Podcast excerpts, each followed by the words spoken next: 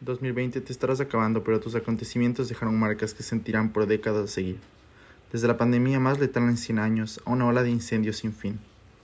Desde la crisis económica más severa de la edad contemporánea a una corriente de revolución social marcada por la división entre las masas. 2020 encendiste todas las alarmas de un mundo desesperado por cambios, cambios urgentes que deben ser ejecutados de la forma más rápida y sustentable posible. Estás hablando de veintitantas cosas en veintitantos minutos.